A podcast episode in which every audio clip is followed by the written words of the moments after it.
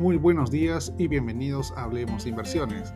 Es viernes 22 de septiembre del 2023. Soy Edgar Flores y estas son las noticias que marcan el día. Los signos de resistencia en el mercado laboral refuerzan las perspectivas de que la Fed continúe con su política monetaria restrictiva.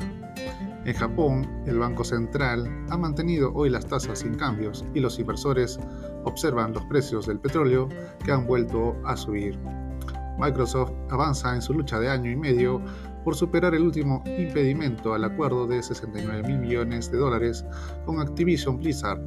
El organismo antimonopolio británico ha señalado que la revisión de las condiciones de la oferta con la venta de algunos derechos de juego a la francesa Ubisoft Entertainment para resolver sus dudas, pero la propuesta aún pasará por consultas hasta el 6 de octubre. Apple ha puesto su primer lote de nuevos iPhones y relojes en las tiendas de 40 países. En Brasil, la preventa comienza en 5 días. La compañía espera retomar el crecimiento con las ventas de los modelos iPhone 15 Pro y Pro Max. En las tiendas de China, cientos de personas hacían cola para comprar los nuevos dispositivos a pesar de las restricciones gubernamentales y la competencia local, una señal alentadora para Apple en un mercado que representa el 20% de sus ventas.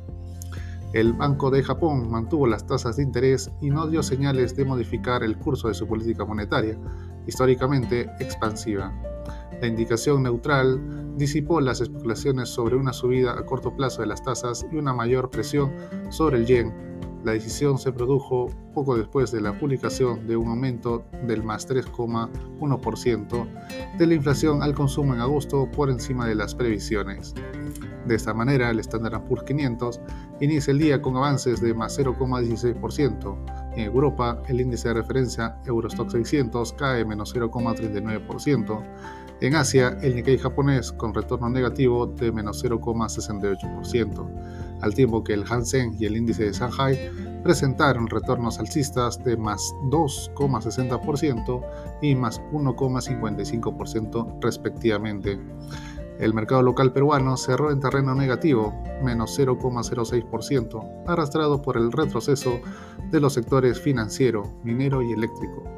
El Banco Central de Reserva revisó su proyección de crecimiento de la economía peruana para el 2023 a 0,9%, menor a su previsión del trimestre pasado de 2,2%, aunque proyectó una expansión del Producto Bruto Interno Nacional. Es todo por hoy, soy Edgar Flores y gracias por escucharme.